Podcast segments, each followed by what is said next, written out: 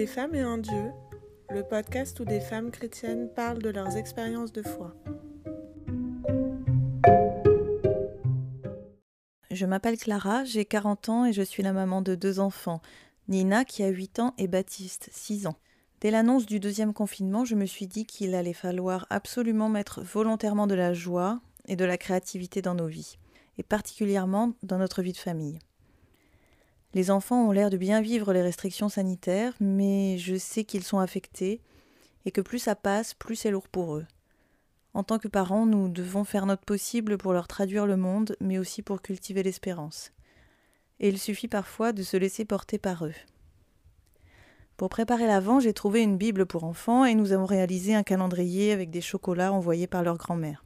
Mais eux, ils ont eu une idée encore plus géniale. Ils ont rempli un calendrier de l'Avent pour nous, leurs parents, avec un mot, une phrase ou un dessin chacun.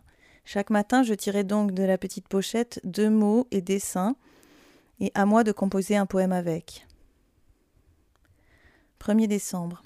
La chouette s'envole de mon doigt, des cœurs doubles flottent dans les bois, et moi je respire, le regard loin des lois du monde. 5 décembre. Tout l'amour des enfants pour leurs parents ne passera pas au-dessus du désir de voyage. 9 décembre. Ma caravane attend sagement dans le jardin. Que passent les jours du 1er au 31 Les mois de décembre à juin. Noël, Noël, ce temps de l'avant que l'on savoure, tout en rêvant à l'été prochain.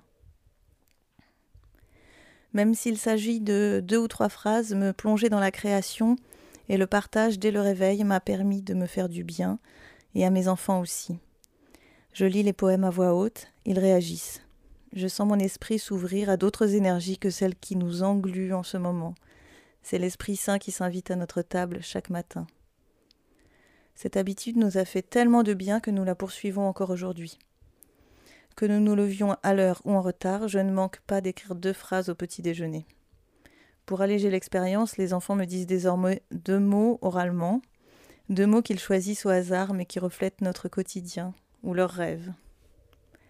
9 janvier. Un jour de repos levé plus tôt, pour la piscine des marmots. Mercredi, samedi, petit-déj en famille, lunettes dans le sac et yaourt à la vanille. 16 janvier. Ce matin dans le jardin, un écureuil bondit, de table en feuilles, sa réserve de noisettes, en attendant la neige sur sa tête. Voilà, c'est tout pour aujourd'hui. Je serai heureuse d'avoir vos avis, réactions et commentaires sur la page Facebook Des femmes et un dieu ou à l'adresse mail desfemmesetundieu at vivaldi.net.